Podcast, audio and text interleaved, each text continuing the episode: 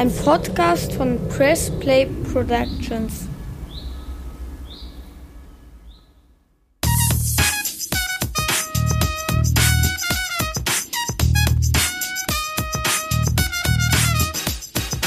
Und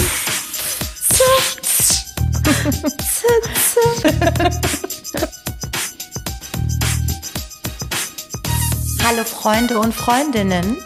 Willkommen zu einer neuen Folge Kurzer Prozess, ein juristischer Rundumschlag mit dir, Elissa Chartic-Bär. und mir, Talaye Bagheri. Hi Rana. Hi Liesel. Sollen wir den Zuhörerinnen erklären, was das wieder für eine crazy Aktion war hier mit dem Podcast und heute mit Phantomschmerzen ohne Producer und Ja. ohne Zensur? Das ist wirklich komisch. Ich guck die ganze Zeit auf diese riesige Lücke, die unser Produzent hinterlässt, denn er ist heute nicht da. Er hat anderes und Besseres zu tun. Wie sieht's aus? Worüber reden wir heute? Was ist das Thema? Das Thema ist heute eins, was uns beide berührt, was für uns wichtig ist, worüber wir im Laufe unseres Lebens sicherlich schon das eine oder andere Mal gesprochen und auch debattiert haben, nicht nur miteinander, sondern auch mit zahlreichen anderen Personen. Es geht heute um äh, religiöse Bekleidung, insbesondere Kopftuch. Das islamisch konnotierte Kopftuch. Ähm, darum soll es gehen. Ich werde darüber sprechen, wie man mit dieser, ich nenne es jetzt mal salopp, Kopftuchproblematik in der Schule umgeht. Und ich werde darüber sprechen, wie man mit der sogenannten Kopftuchproblematik im Konkreten, aber es geht hier um auch alle anderen äh, nach außen tretenden Symboliken äh, mit religiösem äh, Hintergrund. Jedenfalls die Kopftuchproblematik in der Justiz. Ganz mal auf den Punkt gebracht. Darf eine Richterin oder eine Staatsanwältin oder eine Referendarin im Außendienst, sage ich mal, bei Gericht ein Kopftuch tragen? Und bei dir letztlich Darf darf, die Lehrerin, das, der Lehrer will ja selten ein Kopftuch tragen, aber darf die Lehrerin ein Kopftuch tragen? Wir haben viel gestritten die letzten Tage, du und ich. Ähm, deswegen können wir jetzt hier total freundschaftlich miteinander sitzen. Was wir uns überlegt haben, vielleicht halten wir das kurz für die Zuhörerinnen fest. Wir werden euch, weil es wirklich ein komplexes Thema ist. Es ist immer komplex, wenn es um Grundrechte geht, aber gerade Religionsfreiheit ist so ein Thema, wo viel so mit Leidenschaft und auch so mit Ressentiments diskutiert wird. Das wollen wir nicht. Wir schaffen eine Basis für euch, wie die Juristerei das in diesen zwei Feldern Justiz und Schule sieht. Und danach streiten wir uns für euch. Und ihr könnt euch überlegen, wem ihr Team folgt. Elissa oder Team Rana. Und dann könnt ihr, Stimmt uns, ab. könnt ihr uns ein Feedback auf unserer neuen E-Mail-Adresse geben, kp at pressplayproductions.de. Richtig. Da haben wir jetzt auch schon ähm, Ja, Feedback bekommen. vielen Dank. An die Kolleginnen und Kollegen, die das wahrgenommen haben, ganz, ganz lieben Dank ähm, nochmal. Und vielleicht auch ein Hinweis an Nichtjuristen, auch ihr dürft uns gerne schreiben. Wir freuen uns auch mal von Nichtjuristen zu hören, ob sie mit unserem. Podcast klarkommen. Genau, insbesondere von Nichtjuristinnen. Zum Hintergrund auch, äh, warum uns das Thema berührt. Wir kommen beide aus ähm, Herkunftsländern, sage ich mal, Iran und Bosnien-Herzegowina, die islamisch, also insbesondere Iran, geprägt sind. Theokratie. Und in Bosnien und Herzegowina ist der Großteil der Bevölkerung auch äh, muslimisch. Ich selber stamme auch aus einer muslimischen Familie, äh, bin aber nicht gläubig und äh, du? Ja, bei uns, das ist ja im islamischen Kontext ein bisschen so mitgehangen, mitgefangen. Ähm, wenn dein Vater Muslim bist, ist, bist du das ja auch. Ich bin in so einem Spannungsfeld groß geworden. Also innerfamiliär haben wir viele Atheisten und Agnostiker, aber auch viele, die das ernst nehmen Und ist bei uns letztendlich ja, Und die auch haben so. sich ja immer gestritten und wir haben immer zugeguckt als Kinder, du und ich. Aber äh, Bosnien-Herzegowina, hast du zuletzt erzählt, wird das auch jetzt so im Straßenbild immer mehr, ne? Mit Kopftuch und Hijab und ähnlichem. Ja, definitiv. Das war mein Eindruck, als ich das letzte Mal in Sarajevo war das ist eben die Stadt, äh, wo ich immer bin, wenn ich in Bosnien und Herzegowina bin.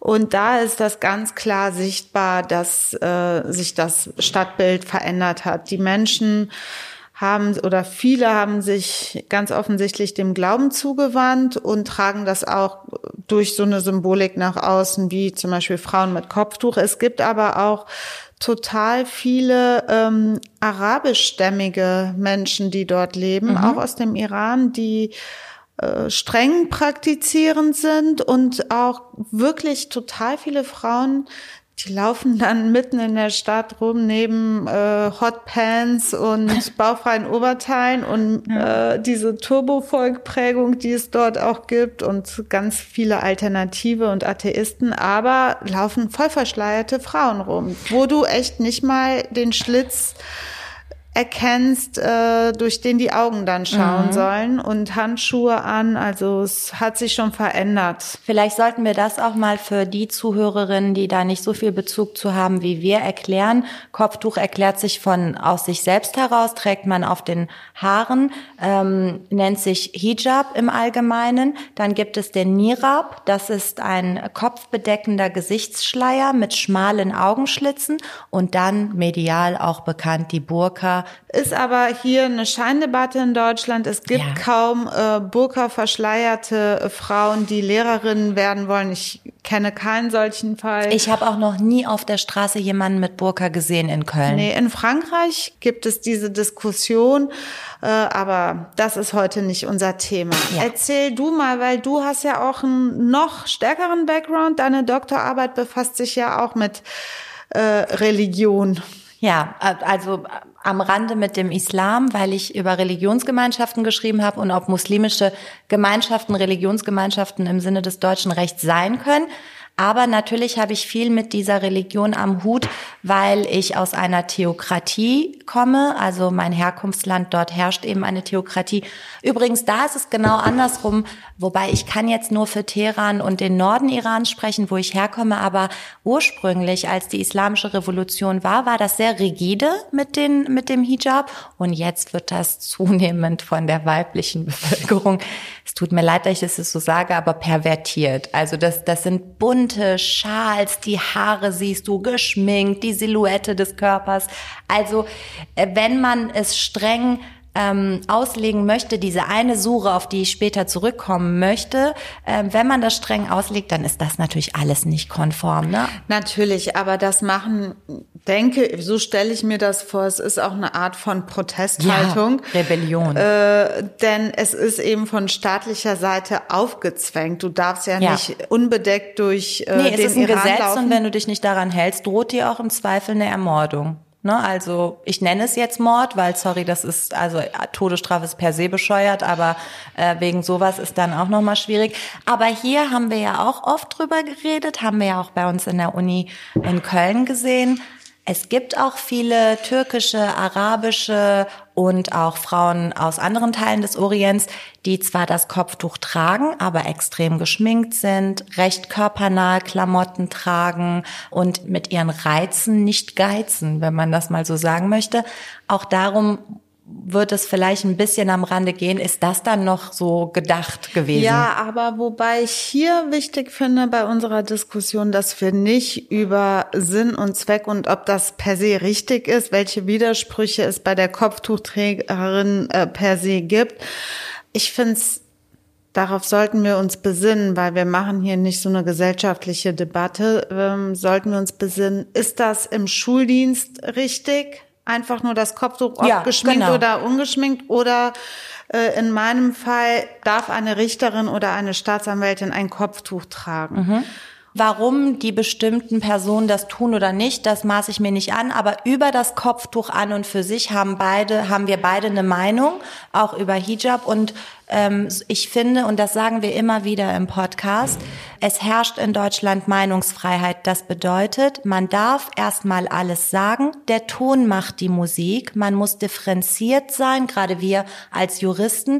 Aber das bedeutet nicht, dass man Widerspruchsfreiheit hat. Das heißt, wenn ich eine konkrete Meinung über eine Kopfbedeckung habe, muss die ja nicht jeder teilen und genauso muss ich nicht die Meinung des anderen teilen. Darum wird es auch am Rande gehen, aber in der Tat, du hast recht, es geht hier eben im juristischen Podcast darum, wie ist es in der Schule und wie ist es in der Justiz. Wollen wir einen ganz kleinen, klitzekleinen Grundkurs machen, wie das mit Grundrechten ist? Du hattest darüber schon mal gesprochen äh, in der Folge Metall auf Metall. Hier sind die Grundrechte der Religionsfreiheit äh, betroffen und natürlich auch Artikel 4 und äh, natürlich auch Artikel 12, die Berufsfreiheit. Genau, das ist immer auf den auf äh, auf der Seite dessen, der jetzt diese Rechte. Nicht, Entschuldigung, nur mal kurz rein ergänzend. Ja. Äh, auch Artikel 2, das allgemeine Persönlichkeitsrecht ist hier betroffen und das Gleichbehandlungsgesetz ist am Rande natürlich auch betroffen. Alles Mögliche ist hier tatsächlich mit drin. Ähm, was vielleicht wichtig ist für diejenigen, die nicht Juristen sind, äh, jedes Grundrecht hat einen sachlichen Schutzbereich. Bereich. Wir reden heute viel über Artikel 4. Ähm, da ist die Religionsfreiheit, die Weltanschauungsfreiheit und die Gewissensfreiheit geklärt. Da gibt es wirklich abertausende Seiten zu.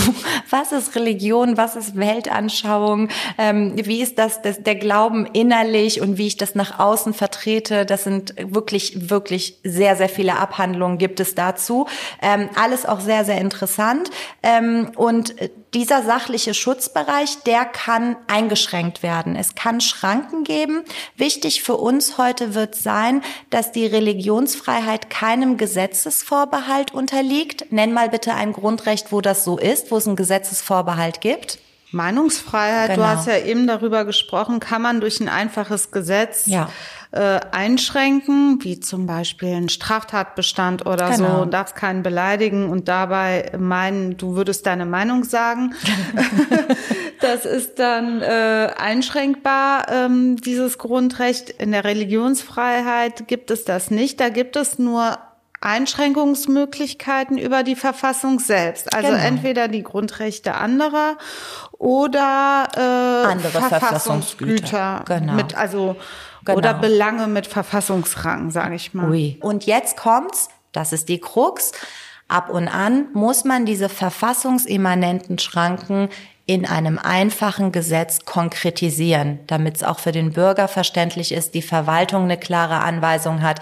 Das heißt, mit Leben füllen. Das bedeutet aber nicht, dass das einfache Gesetz diese, dieses Grundrecht einschränkt, sondern das einfache Gesetz konkretisiert nur Verfassungsgüter.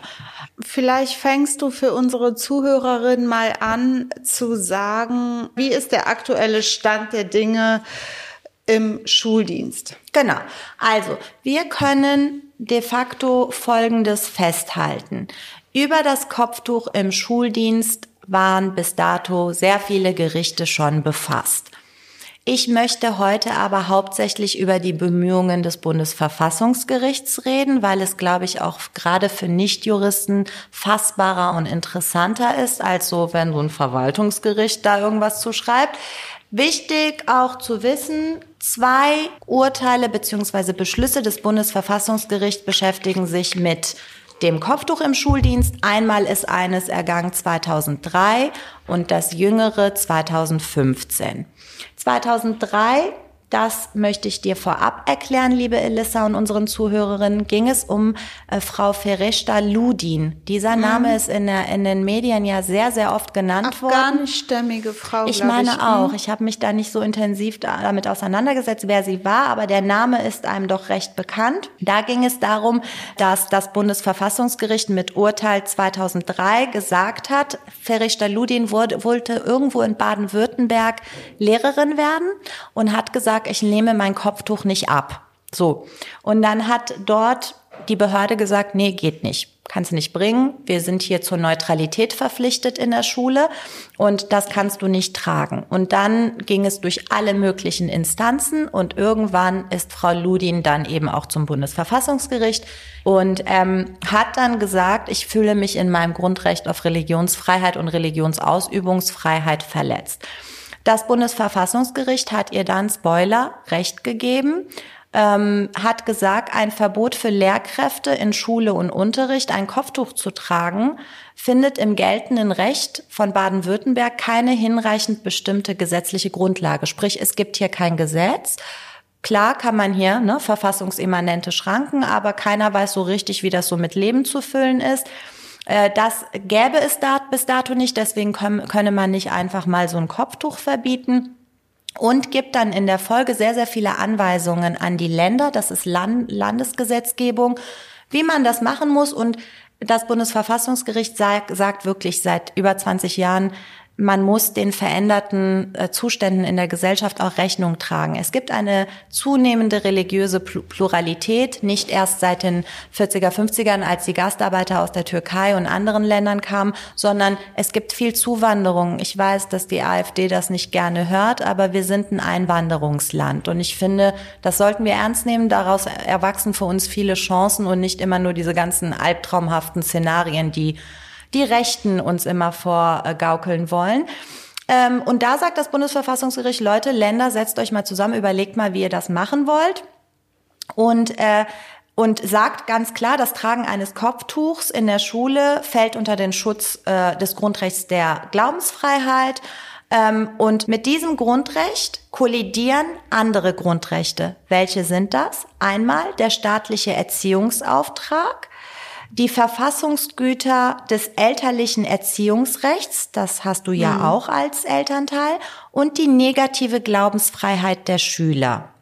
Positive Religionsfreiheit bedeutet, ich darf meine Religion leben, sagen, machen, was ich will. Negative Religionsfreiheit bedeutet im Kern, ich darf mich, man darf mir das nicht aufoktroyieren. Ich muss Richtig. davon ein bisschen auch fernbleiben dürfen, ne, was ja super ist. Was im Iran beispielsweise nicht der Fall ist. Ja, oder in Saudi-Arabien. ist halt schwierig, wenn man in der Theokratie lebt.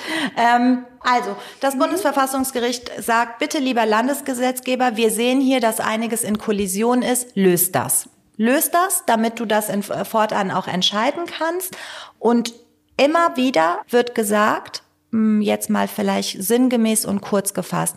Ja, es gibt sehr, sehr viele Meinungen zum islamischen Kopftuch. Das werde ich gleich erklären. Das ist höchstgradig strittig in, innerhalb des Islam. Der Islam ist keine einheitliche Religion. Er, er zerfällt in viele, viele Glaubensrichtungen und Zweige. Und auch darüber ähm, herrscht intern innerhalb der islamischen Gemeinschaft viel äh, Streit. Mhm. Und ähm, da sagt das Bundesverfassungsgericht, das ist egal. Das muss jetzt nicht für alle Gläubigen verbindlich sein, aber wenn ein Teil einer Religionsgemeinschaft oder eine Religionsgemeinschaft das als verbindlich anerkennt, soll das reichen.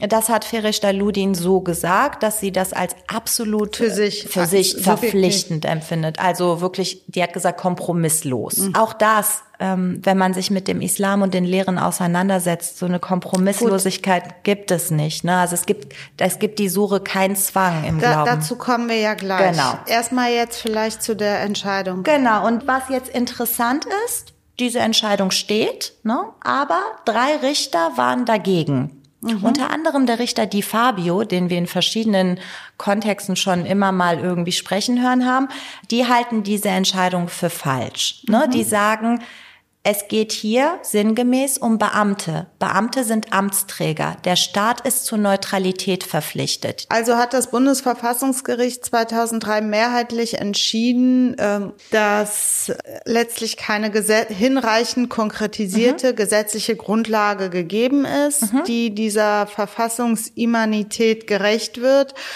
und damit diese Religionsfreiheit nicht eingeschränkt werden. Genau, das Kopftuch könne nicht einfach mal so verboten werden, es braucht ein Gesetz, sagen die. Okay, das, ähm, und das ist ja Ländersache. Ne? Das ist Ländersache. Natürlich haben sich die Länder dann daran gehalten und haben versucht, im einfachen Gesetz eben so Konkretisierungen zu schaffen. Das äh, Schulgesetz in NRW hatte in seiner alten Fassung einen Paragraph 57.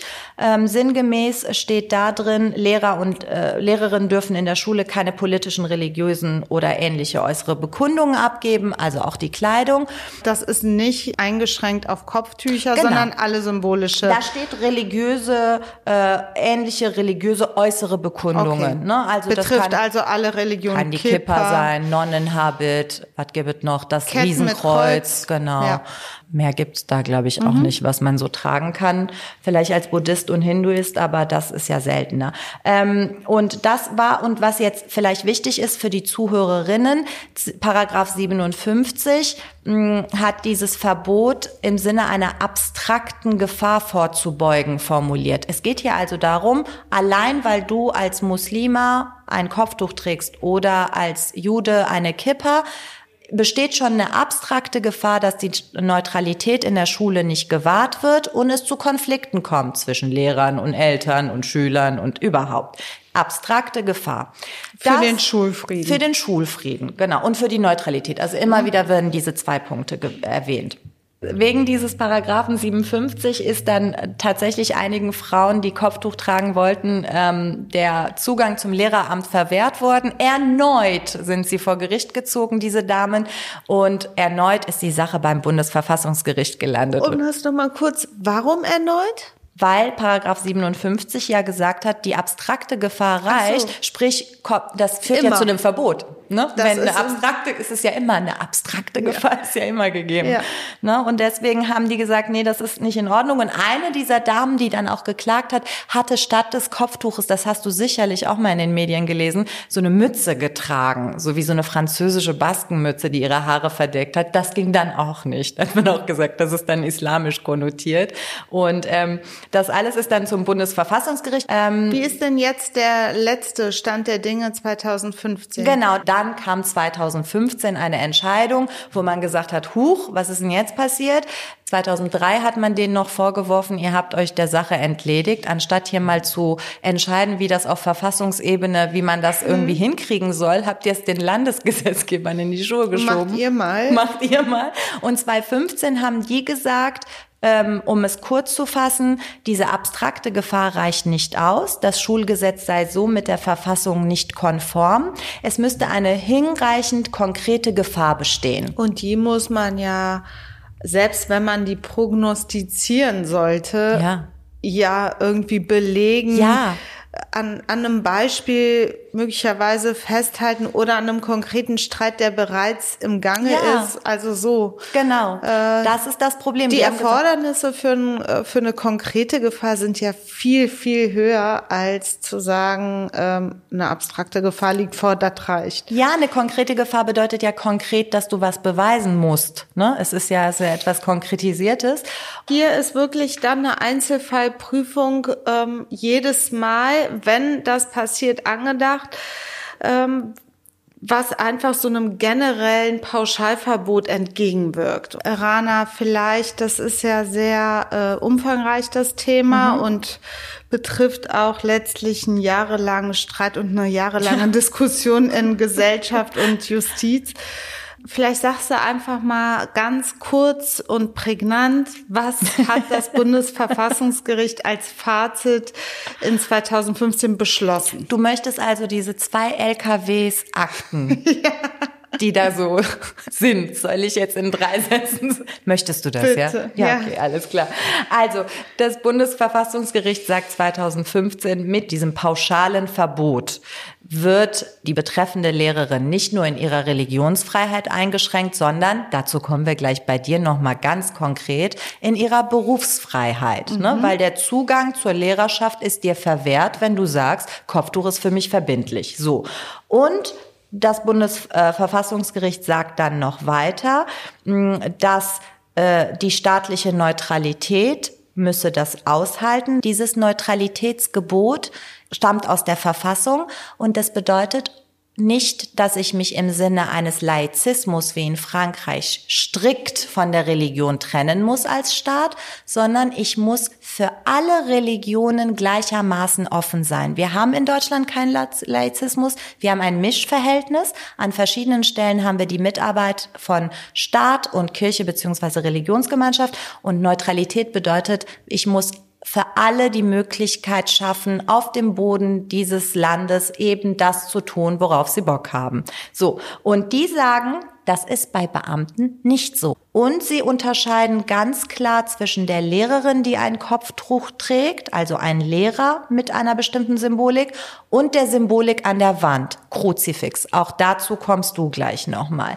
All das äh, veranlasst das Bundesverfassungsgericht dem Landesgesetzgeber NRW mitzugeben, dass er eine differenziertere Regelung treffen soll. Und jetzt kommt es, das sage ich noch zum Abschluss, das hat der Landesgesetzgeber gemacht. Äh, wichtig ist aber jetzt, dass eine abstrakte Gefahr in NRW nicht mehr reicht. Okay, ein pauschales Verbot geht nicht. Ist jetzt äh, schon mal ausgeschlossen. Genau, vielleicht machst du jetzt mal, damit äh, die Zuhörerinnen nicht denken, okay, ich bin nicht mehr in der Schule und ich habe keine Kinder, juckt mich nicht. Wie ist es in der Justiz? mein äh, Thema betrifft die Kopftuchproblematik in der Justiz. Mhm. Dort ist es bislang in noch nicht allen Bundesländern geregelt, ob eine Referendarin ein Kopftuch tragen kann oder nicht. Ähm, das Bundesverfassungsgericht hat sich jetzt ziemlich aktuell in diesem Jahr dazu geäußert. Mhm. Konkret, um was es da geht, was dieser Entscheidung zugrunde lag, das werde ich erläutern. Und da spiegelt sich letztlich auch die Problematik wieder, die wir mit dir jetzt schon besprochen haben, bei Lehrerinnen, die mhm. ein Kopftuch tragen und im Staatsdienst mhm. sind, quasi auch den Staat als Beamtinnen ja. repräsentieren. In der Justiz ist es so, äh, es gibt ja, wer es nicht weiß, äh, man studiert Jura. Das können erstmal alle machen. Da gibt es ganz viele verschiedene Leute, die dort vertreten sind, ganz viele Kopftuch tragende mhm. Frauen und auch äh, Männer und Frauen, die andere religiöse Symbole nach außen hin mhm. zeigen, das ist völlig unproblematisch. Man schließt dann die Uni-Ausbildung mit dem ersten Staatsexamen ab, aber um eine Volljuristin werden zu können, braucht man auch das zweite Staatsexamen und dazwischen geschaltet ist eben ein zweijähriges Referendariat, mhm. wie bei den Schulen auch. Und das ist so eine Art Staatsmonopol. Es gibt nur diesen Zugang zur Volljuristerei so war es auch in der Entscheidung, die dem Bundesverfassungsgericht äh, jetzt äh, zugrunde lag. Eine Referendarin, eine äh, Absolventin der Uni in Frankfurt hat sich zum Referendariat angemeldet und hat mit der Anmeldung ein Hinweisblatt bekommen, dass sie bestimmte Einschränkungen hat, wenn sie das Kopftuch trägt. Darauf kommt es an im Referendariat. Das ist dann nicht einfach nur so allgemein praktische Zeit, sondern es ist in verschiedene Stagen aufgeteilt. Man ist zunächst einmal bei Gericht und nimmt dann auch teilweise die Sitzung des Ausbilders oder der Ausbilderin wahr. Genau, schreibt Urteile, lernt das, was ein Richter kann. Das, was ein Richter machen muss, wird da gelernt gelernt, äh, in praktischer Art und Weise. Nächste Stage? Äh, nächste Stage ist dann die Staatsanwaltschaft. Das ist sehr wichtig. Auch gerade in dem hier zugrunde liegenden Fall, da arbeitet man quasi das nach, was eine Staatsanwältin macht. Man schreibt Anklagen, man mhm. prüft Ermittlungsergebnisse, man entscheidet, geht das Ganze vor Gericht oder wird es eingestellt und so weiter und so fort. Und das ganz Besondere bei der Staatsanwaltschaft ist, man darf Sitzungsvertretungen machen. Genau, man spielt Staatsanwalt oder man Staatsanwältin. Man spielt bei Gericht richtig Staatsanwältin und äh, das ist schon cool, das macht Spaß und darf dann auch äh, als Staatsanwältin dort auftreten. Manchmal checken die Verfahrensbeteiligten gar nicht, dass man gar, noch gar keine Staatsanwältin ist, sondern nur Referendarin. Man wird ja auch vom Richter oder der Richterin immer Frau Staatsanwältin ja, da findet man das noch irgendwie total cool. Vielleicht, wenn jetzt Leute Angst haben, dass sie das nächste Mal, wenn sie angeklagt sind von irgendeinem so ähm, so ja einem Studenten oder einem Referendar irgendwie. Äh Natürlich äh, ist man da auch weisungsgebunden. Ja. Ne? Man kann da nicht nach äh, eigener Fasson entscheiden, mhm. was beantragt wird im Plädoyer, sondern man ist weisungsgebunden, hat aber natürlich auch einen großen Spielraum für eigene Erwägung, weil der Ausbilder oder die Ausbilderin ist ja nicht dabei in ja. der Sitzung. Ne? Der gibt nur so ganz grob Vorgaben. Ja, Hinweisblatt, da warst zurück du zur Sache. Genau. Ähm, sie hat ein Hinweisblatt bekommen und hat gegen dieses Hinweisblatt, in dem ein allgemeines ja, Verbot, Einschränkung äh, wiedergegeben worden ist, ähm, geklagt mit äh, Hilfe eines einstweiligen Rechtsschutzverfahrens, mhm. Anordnungsverfahrens beim Verwaltungsgericht. Klage nennt man das nicht, ist halt ein Antrag auf einstweiligen Rechtsschutz. Und das äh, Verwaltungsgericht Frankfurt hat ihr Recht gegeben, mhm. hat gesagt, also das Hinweisblatt reicht nicht aus, um so eine gravierende Einschränkung ja. zu bewirken, dass sie das Kopftuch im Rahmen von äh, Sitzungsdiensten oder Richterinnendiensten äh, nicht tragen darf. Dagegen wiederum ist die Gegenseite, ähm, das Land äh, Hessen, äh, vorgegangen mhm. mit der Beschwerde und hat sich dann beim Verwaltungsgerichtshof in Hessen ähm, durchgesetzt. Das Verwaltungsgerichtshof hat gesagt, das ist schon in Ordnung so. Und dann äh, wurde hier eine Verfassungsbeschwerde eingelegt. Mhm. Und man konnte da nicht auch auf das Bundesverfassungsgericht zurückgreifen ja. aus 2015, weil es ist eine andere Problematik klar. in der Justiz. Na klar.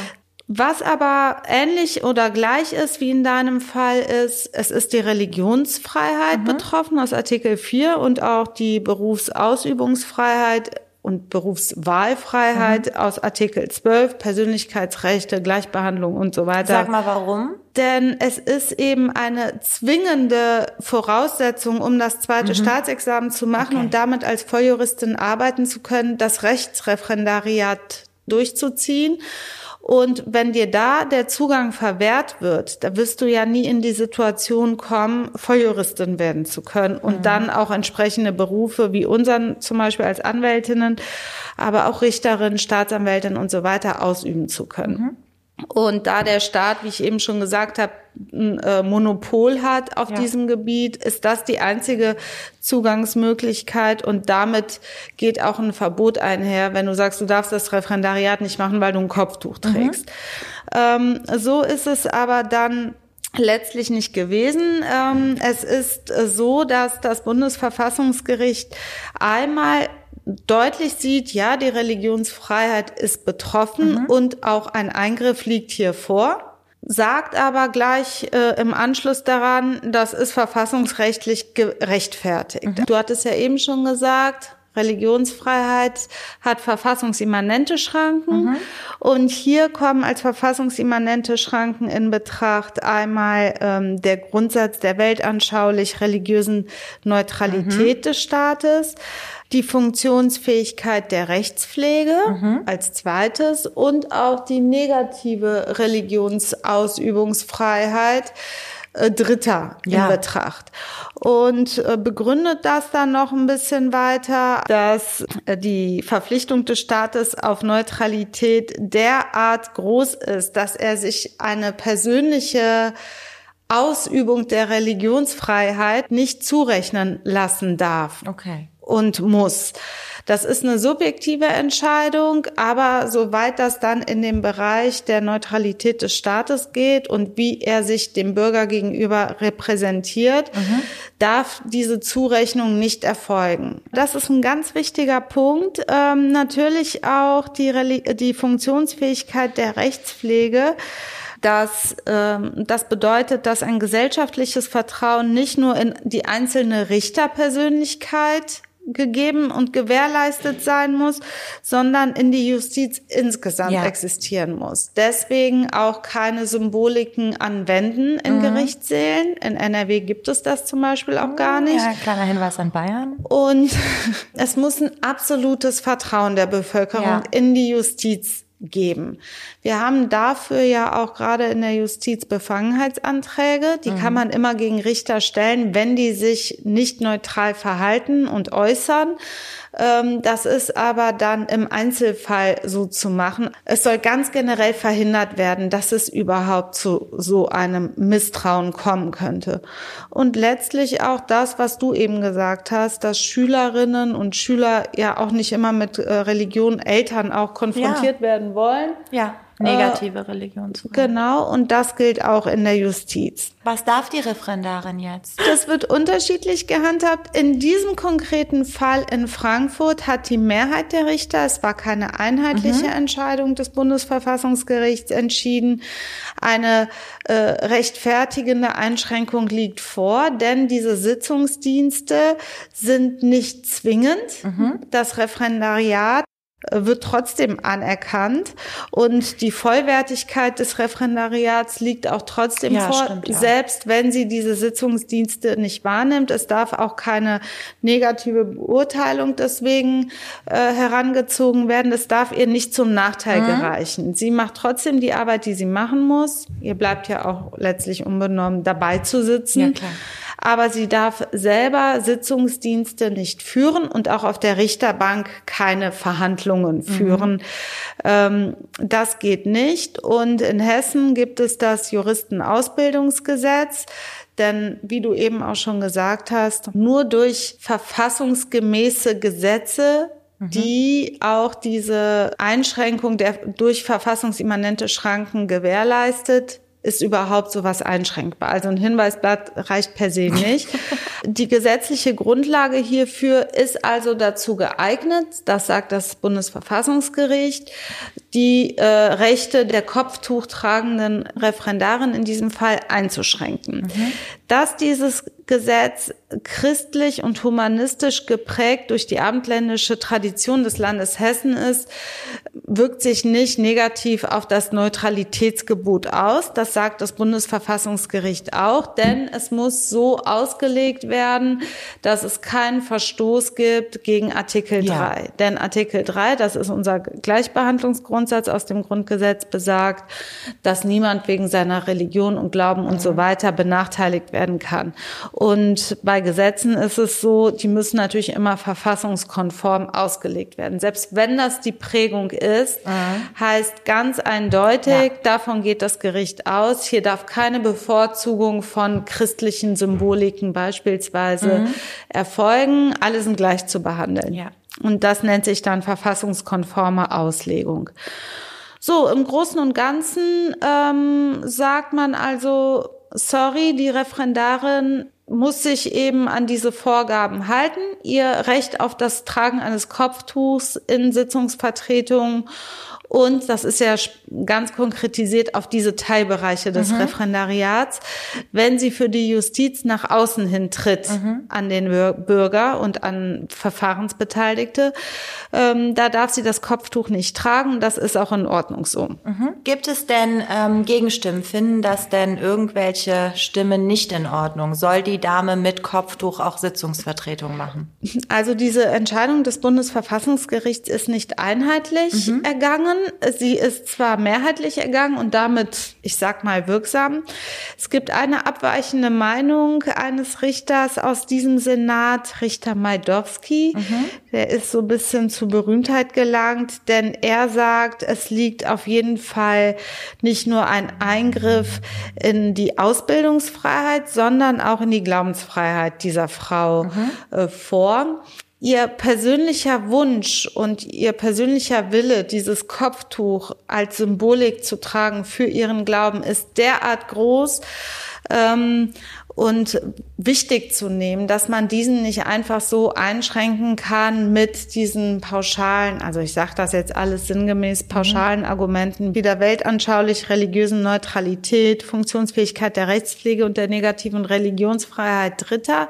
Er sagt einfach, um es vielleicht auf zwei Punkte zusammenzufassen, dass das Vertrauen der Verfahrensbeteiligten in die unvoreingenommene Rechtspflege dadurch nicht erschüttert werden kann, dass eine Referendar darin da ein Kopftuch trägt, sondern äh, es für den oder die Verfahrensbeteiligte erkennbar nur um Ausbildungszwecke handelt, die diese Person gerade verrichtet. Er sagt auch, die Referendaren auszuschließen von diesen Sitzungsdiensten ist so ein äh, gravierender Verstoß gegen diese Ausbildung im Referendariat, weil es einfach qualitativ von besonderer Bedeutung ist dass diese Sitzungsdienste vollzogen werden. Da gebe ich ihm auch recht, weil das macht was mit dir. Wenn nee, sehe ich nicht so. Aber wenn du ja, aber jetzt mal unabhängig vom Kopftuch ist es einfach wichtig, dass man diese Sitzungsdienste macht. Das äh, sagt diese Minderheitsstimme, das sei also nicht in Ordnung und auch mit den Grundrechten nicht vereinbar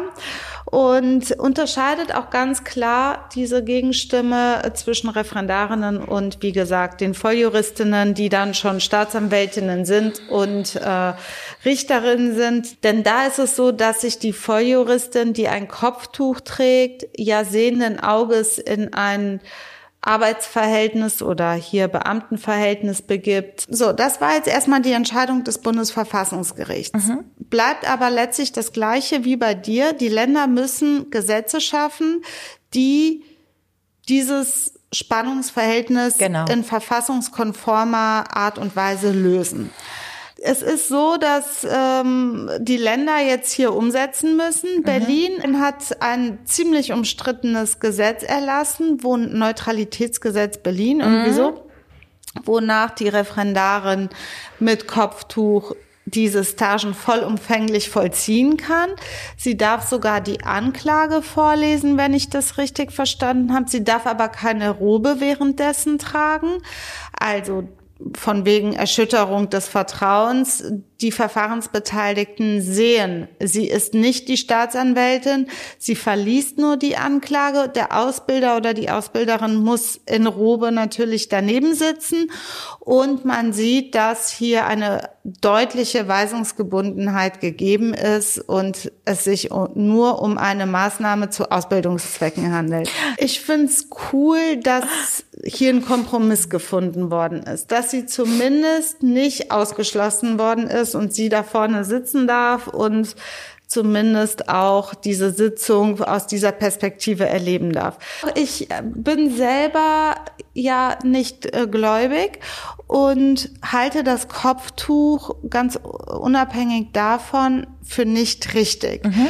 Ich finde, Frauen sollen dieses Kopftuch nicht tragen. Mhm. Das ist für mich ein auch aus feministischer Sicht falsch. Ich muss da gar nicht weiter drauf eingehen, ja. aber so ganz grundsätzlich, ähm, ich finde es falsch, weil ich es nicht für geboten erhalte in religiöser Hinsicht. Und es ist aber so, dass ich trotzdem es aushalte und für mich zumutbar halte, äh, auch in der Justiz damit konfrontiert zu werden. Denn, und auch in der Schule übrigens. Ne? Ich habe ja selber schulpflichtige Kinder ähm, und ich habe überhaupt gar kein Problem damit, wenn auch äh, kopftuchbedeckte äh, Frauen meine Kinder unterrichten oder betreuen. Das spielt für mich letztlich gar keine Rolle, solange der Inhalt stimmt. Und ich traue das auch jeder Kopftuchträgerin zu, sich ganz klar sachlich zu verhalten, ob sie jetzt das Kopftuch trägt oder nicht. Denn auch das ist aus meiner Sicht eine innere Einstellung zu Dingen und in dem Kontext, in dem man eben arbeitet und in der Justiz erst recht, man muss sich eben an die Gesetze halten. Und das ist ja auch immer so ein Backup, äh, Selbstkontrolle mit Beurteilungsspielraum und alles, aber letztlich darf man und kann man auch nicht willkürlich und religionsgeleitet äh, entscheiden. Es ist auch so, dass es für mich so eine Symbolik nach außen hin nichts ändert. Wenn sie eine islamische Frau ist, die fünfmal am Tag betet, wenn sie eine gläubige Jüdin ist, die alle diese für mich nicht nachvollziehbaren Dinge einer strenggläubigen Jüdin auch wahrnimmt. Das ist ein Regelwerk, was ich überhaupt nicht durchdringe. Ähm, ihr das aber nicht ansehe, muss ich damit leben, dass sie vielleicht diese innere Haltung ja, hat. Ja, aber das ist also wir haben ja darüber geredet, unser Stein des Anstoßes war ja, dass ich zu dir gesagt habe, wenn ich ein Kind hätte, würde ich nicht wollen, dass es von einer Lehrerin mit Kopftuch unterrichtet wird. Übrigens gilt das genauso. Ich würde nicht wollen, dass es von einem Lehrer mit einem Riesenkreuz um den Hals unterrichtet wird. Und ich möchte auch nicht, dass es von einem Lehrer mit Kippa unterrichtet wird. Und mit Nonnenhabit erst recht nicht. Persönlich empfinde ich, das ist meine persönliche Auffassung, ich bin davon betroffen, ein Leben lang von Kopftüchern, nicht nur in meinem Herkunftsland, sondern ich bin in Köln-Kalk groß geworden. Da blieb das nicht aus. Es gab Menschen, die sich umgesetzt haben, weil ich ein Salamibrötchen gegessen habe. Und genauso ist mir von vielen Kopftuchträgerinnen viel Hochmut entgegengebracht worden. Aber davon unabhängig, von diesen persönlichen Querelen unabhängig, halte ich es, nachdem ich mich vertieft mit dem Islam auseinandergesetzt habe, für eine eine, es ist eine bodenlose Regelung. Es gibt keinen, keine, keine Sure, kein Vers im Koran, äh, die das wirklich Frauen so als verpflichtend aufoktroyiert. Vielleicht nur am Rande. Es gibt äh, zwei Suren, die immer herangezogen werden. Die wichtigste ist wohl Sure 24, Vers 31. Da geht es im Reg grundsätzlich darum, dass Gott dem Muslim oder den Muslimen auferlegt, sittsam und schamhaft miteinander umzugehen. Männer und Frauen gleichermaßen. Das mit dem Kopftuch und die Bedeckung der Haare, das sind soziokulturelle Brauchtümer, die aus der Zeit des Propheten und aus der damaligen Zeit in Arabien herrühren. Das heißt, für mich ist es schon Islam wissenschaftlich nicht gut begründbar. Jetzt kannst du aber ja sagen, Vielfalt ist ja erlaubt, auch als Muslima.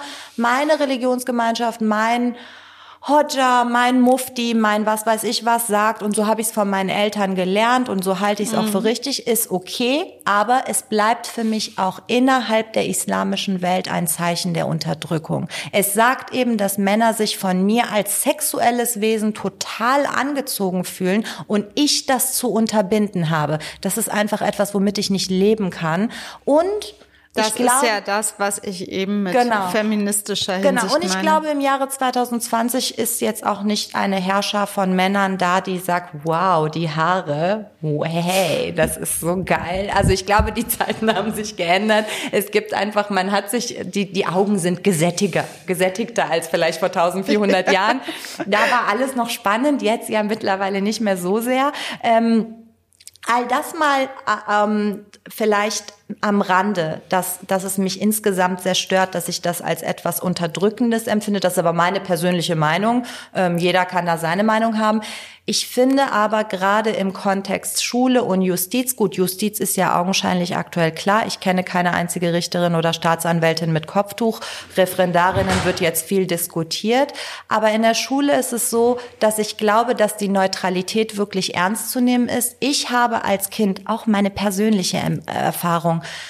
Menschen mit Kopftüchern kennengelernt, auch eine Persischlehrerin gehabt. Und wenn ich sie gefragt habe, warum sie ein Kopftuch trägt, hat sie gesagt, Gott will das von mir. Das hat mir als Kind immer das Gefühl gegeben, dass ich was falsch mache. Jetzt hatte ich Eltern, die mit mir darüber geredet haben und das eingeordnet haben. Wenn das nicht so ist, ist das eine Beeinflussung. Muss nicht, kann aber. War in deinem Einzelfall In so. meinem Einzelfall und auch in vielen Fällen aus dem Bekanntenkreis so, dass man das so erlebt hat, dass damit eben auch ich verhalte mich richtig, du verhältst dich vielleicht nicht, ohne das zu sagen, aber im Umkehrschluss. Ähm, und ich finde, es ist nicht, es wird ja, das hast du eben, sind wir drüber hinweggegangen, es wird ja viel über dieses Kruzifix an der Wand geredet, dass das eben der Staat zeigt, hier herrscht Gott. Das sei ja zu unterscheiden von einer individuellen Lehrerin oder einem individuellen Referendarin, die ja ihren, ihr Kopftuch trägt. Das hat ja nicht unbedingt so, dass der Staat sich diese individuelle Ansicht einverleibt. Ich sehe das aber so. Das sind Amtsträgerinnen und das ist nicht nur, dass ich das so sehe, sondern 2003 haben drei Richter sich dazu geäußert und 2015 hat das Bundesverfassungsgericht auch nicht einstimmig entschieden. Es wird, und so sehe ich es, es sind Amtsträger, es sind Beamte, die haben nicht die gleichen Grundrechte wie du und ich, weil sie sich irgendwie auf die Seite des Staates geschlagen haben auf eine bestimmte Art und Weise. Die sind dem Staat und ihrem Dienstherrn zur Loyalität verpflichtet. Und ich finde, wenn eine Lehrerin in der Schule ein Kopftuch trägt, dann bedeutet das, dass diese Schule zumindest diese Sicht des Islams anerkennt, die ich so nicht anerkenne und viele eben auch nicht. Das sehe ich zum Beispiel an dieser Stelle ganz konkret ganz anders. Ich sehe nicht, nicht, dass die Schule in deinem Fall oder die Justiz in meinem Fall das dann in diesem Fall anerkennt, diese Auslegung des Islams. Sie erkennt nur deine persönliche Entscheidung an, den Islam in dem Fall oder wie gesagt, das alles, was wir hier besprechen, gilt für alle re religiösen Ja, ja, Symbole. klar. Das ist ganz klar, aber das Kopftuch ist jetzt hier eben unser Fall, ähm, dass der Staat eben nicht ganz allgemein diesen Teil der Religion anerkennt, sondern deine individuelle Entscheidung, diesen Teil so zu interpretieren und dich dementsprechend auch nach außen hin zu äußern. Es akzeptiert dein Individuum trotz dessen und ähm, wohl wissend, dass du im staatlichen Auftrag Recht sprichst oder Kinder lehrst, beispielsweise. Aber jetzt mal eine konkrete Frage. Du hast eine Tochter, ja, bei Söhnen ist das jetzt noch mal was anderes. Du hast eine Tochter, die sitzt den ganzen Tag vor einer Mathe oder Deutschlehrerin mit Kopftuch. So. Und vielleicht gibt es auch Religionsunterricht, aber davon mal ab. Deine Tochter hat Fragen, möchte irgendwas diskutieren, will vielleicht auch islamisch leben. Ist das nicht eine Beeinflussung durch die Schule? Das ist ja eine, das ist ja die Schule. Das ist ja keine Tante XY. Das ist etwas, ich, mir wurde Ja, als Kind aber- beigebracht, das, was deine Lehrer sagen, ist richtig. Das hast du hinzunehmen. Ja, aber auch da sehe ich keinerlei Beeinflussung. Ich habe ganz konkret den Fall, dass meine Kinder an der Grundschule ist das so, da gibt es, ich weiß gar nicht, ob das Lehrerinnen sind oder äh, Ganztagsbetreuerinnen, aber es gibt dort Frauen mit Kopftüchern, ähm, die fragen sich das genauso, wieso trägt sie ein Kopftuch, wie sie sich auch fragen, warum kommt der Weihnachtsmann, Und wieso feiern wir sie? Weihnachten? Ähm, die fragen mich. Okay, die fragen nicht Sie. Zum Beispiel, Okay. ich vielleicht, ich krieg ja nicht mit, was die in der Schule alles fragen. Wenn ich so frage, wie war's in der Schule, ja keine Ahnung. Ich weiß nicht, was die da alles äh, besprechen. hochphilosophische Gespräche über das Kopftuch. Und bei uns zu Hause so, äh, keine Ahnung, habe ich vergessen. Ähm, es ist aber so, dass ich äh, dann natürlich sage, das ist eine Auffassung der Religion, Weihnachten zu feiern. Die Moslems feiern Ramadan und das zweimal im Jahr. Äh, manche tragen ein Kopftuch, die anderen wiederum äh, tragen eine Kette mit einem Kreuz, weil es denen so wichtig ist. Es gibt halt die unterschiedlichen Leute, die das unterschiedlich wahrnehmen und ich sage selber, also das ist jetzt auch eine ganz persönliche äh, Geschichte, ich sage selber, dass es gibt super viele Auffassungen dazu. Es gibt ganz viel verschiedene Religionen und auch Ausübungsmöglichkeiten dieser Religion. Guckt einfach selber im Laufe der Zukunft und im Laufe der Jahre, was ihr für richtig haltet und was nicht. Und wir können immer so ein Backup mit mir machen. Ich will denen was mit auf den Weg geben, aber ich erziehe meine Kinder beispielsweise überhaupt nicht religiös und sage auch, ich bin auch nicht religiös. Trotzdem sage ich, ja, das ist halt eine Lehrerin mit einem Kopftuch an der Schule. Das ist für mich einfach nur das Widerspiegeln wirklich so im klassischen Sinne einer Plural. Ja, aber das ist nicht für mich. Für mich, mein Problem ist, Elissa, und das ist jetzt nur mein Problem, ne? Das ist kein Problem unseres Podcasts oder der Gesellschaft. Mein Problem ist, das ist für mich nicht eine pluralistische Sicht oder ein, ein Teil dieser, dieses Pluralismus, der gefördert werden soll. Es ist für mich nicht religiös konnoti- konnotiert, sondern in allererster Linie kulturell. Und es ist für mich nicht etwas, womit ich möchte, womit da, womit meine Kinder aufwachsen, weil Gleichberechtigung von Mann und Frau ist nicht nur im Grundgesetz verankert, sondern ich halte das für etwas Göttliches, Vorangestelltes.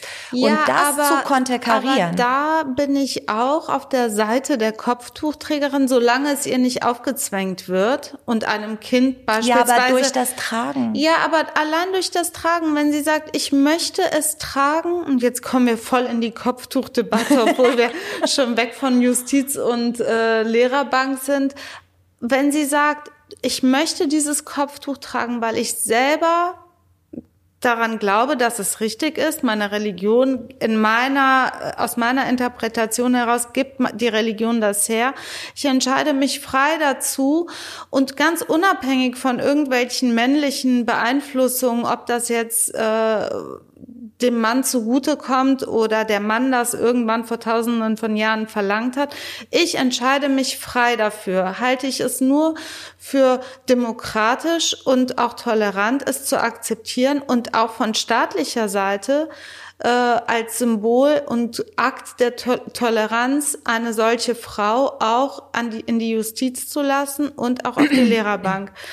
Also ich lasse mich, ich lasse vielleicht in der Schule noch darüber, also mit mir reden, weil ich sage, ähm, man muss den Kindern vielleicht auch vorleben, dass es an verschiedenen Stellen Querelen und auch Reibereien geben kann wegen sowas. Das muss eine Gesellschaft aushalten, es muss darüber diskutiert werden. Aber in der Justiz bin ich ganz klar dagegen. Ich will von einer weltlichen Justiz behandelt werden, sowohl als Angeklagter als auch als Partei in einem zivilrechtlichen Verfahren. Ich will nicht, dass Gott über mich richtet. Und wenn du ein Kopftuch, wenn du irgendwas Religiöses derart verpflichtend empfindest, dass du es nach außen leben musst, ist, du hast recht. Natürlich kann die innerlich denken, was sie will. Darauf haben wir keinen Einfluss. Allenfalls, wenn sie sagt, ständig Inshallah oder was Jüdisches oder was weiß ich, was Maseltov. Vielleicht kannst du dann einen Befangenheitsantrag machen, aber sonst weißt du es ja nicht, wenn sie es nicht gerade sagt. Aber wenn jemand es als so verpflichtend empfindet, dass er es trägt und nach außen trägt, dann möchte ich nicht das Gefühl haben als Angeklagter, dass jetzt gerade vielleicht sogar der Gott dieser Person über mich richtet.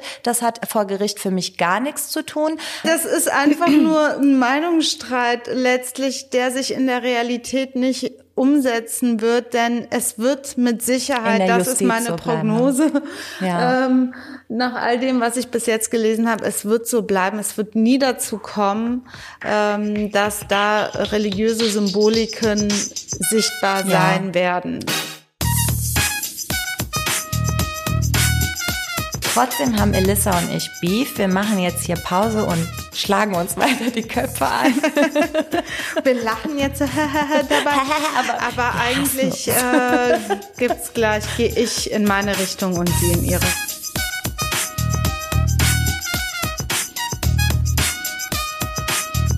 In diesem Sinne hoffen wir, dass ihr zwei schöne Wochen habt vor euch und wir auch hoffentlich. Viel Spaß beim Hören. Genau. Äh, über Feedback freuen wir uns immer. Darf natürlich auch Kritik dabei sein und Positives erst recht. Bye bye. Ciao. Ein Podcast von Press Play Productions.